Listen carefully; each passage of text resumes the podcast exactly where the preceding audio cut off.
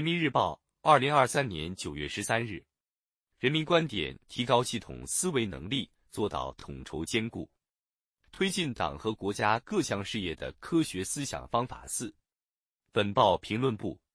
提高系统思维能力，就是在把情况搞清楚的基础上，统筹兼顾、综合平衡、突出重点、带动全局，十个指头弹钢琴。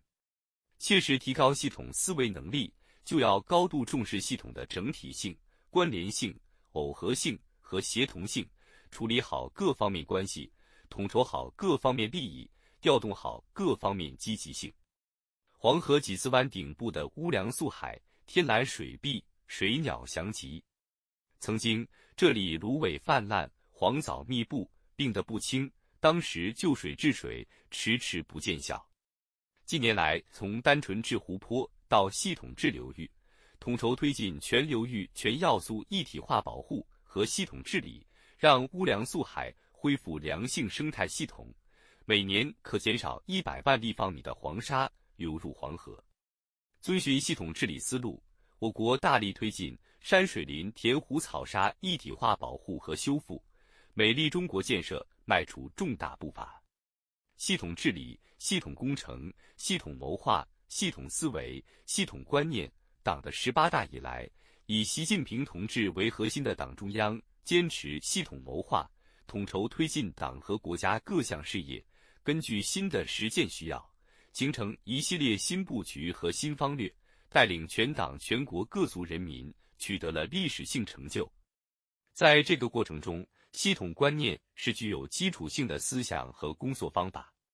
党的二十大报告。在总结历史经验基础上，提出并阐述了六个必须坚持等推进理论创新的科学方法，其中就包括必须坚持系统观念。系统观念是马克思主义的重要认识论和方法论。提高系统思维能力，就是在把情况搞清楚的基础上，统筹兼顾、综合平衡、突出重点、带动全局，十个指头弹钢琴。事物是普遍联系的。事物及事物各要素相互影响、相互制约，整个世界是相互联系的整体，也是相互作用的系统。习近平总书记指出，坚持唯物辩证法，就要从客观事物的内在联系去把握事物，去认识问题、处理问题。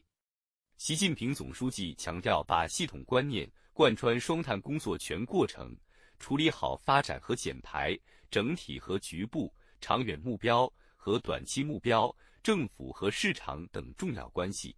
要求南水北调工作不要顾此失彼。南水北调的各个环节像多米诺骨牌似的，都是连着的。围绕保障粮食安全，提出树立大食物观，向森林要食物，向江河湖海要食物，向设施农业要食物。习近平总书记高度重视系统思维。始终坚持运用系统思维分析问题、研究工作，提出思路，促进改革，推动发展，全面协调推动各领域工作和社会主义现代化建设，就要提高系统思维能力，用普遍联系的、全面系统的、发展变化的观点观察事物。在全面建设社会主义现代化国家新征程上，我们将面对更加深刻复杂变化的发展环境。面对更多两难多难问题，必须进一步提高系统思维能力，把一切事物及工作作为系统来认识和把握。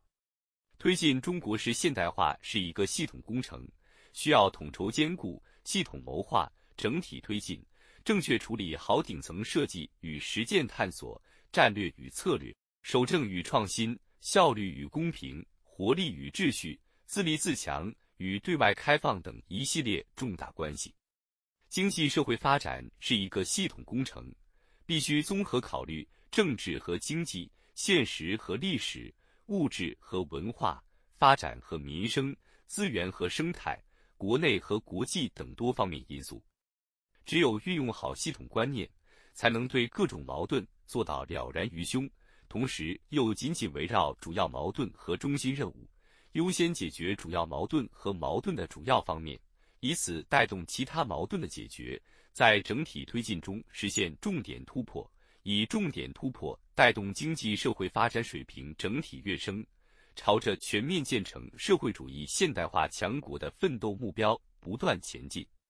观其心有全局，落子精细布局。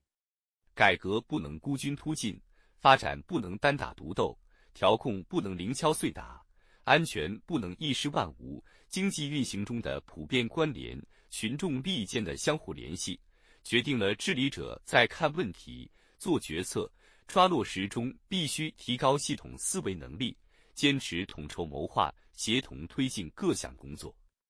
九龙治水各管一头的顽疾必须治，头痛医头、脚痛医脚的老路不能走。强化系统思维和科学谋划，才能做到多打大算盘、算大账。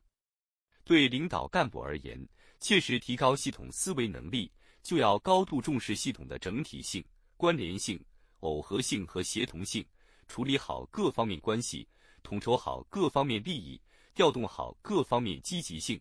将系统观念的科学方法转化为干事创业的成功实践，推动党和国家各项事业不断向前发展。致广大而尽精微是成事之道。